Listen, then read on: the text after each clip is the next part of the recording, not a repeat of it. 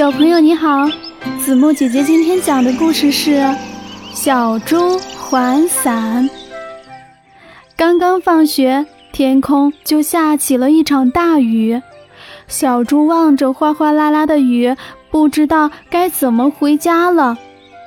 这时候，他的好朋友小熊看见了，就对他说：“小猪，小猪，你是不是没有伞呀？来，我借给你。”小猪非常高兴，可他看看小熊，又说：“我打了你的伞，那你用什么呀？”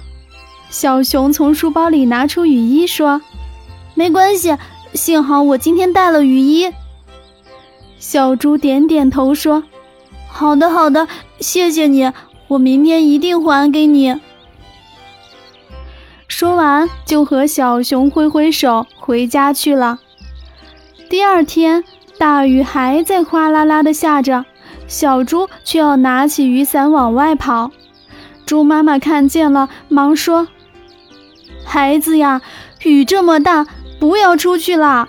伞呀，明天上学再还给小熊吧。”可是小猪却认真的说：“不行的，妈妈，我答应了小熊，今天还给他，就要今天还给他，不能食言的。”猪妈妈听了，弯下腰，摸了摸小猪的脸蛋，欣慰地说：“是个好孩子呀，咱们做人呀，就应该守信用。”故事中的小猪是一个守信用的好孩子。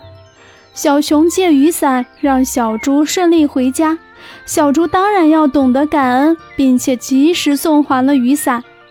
我们应该要向小猪学习，做一个守信用的孩子。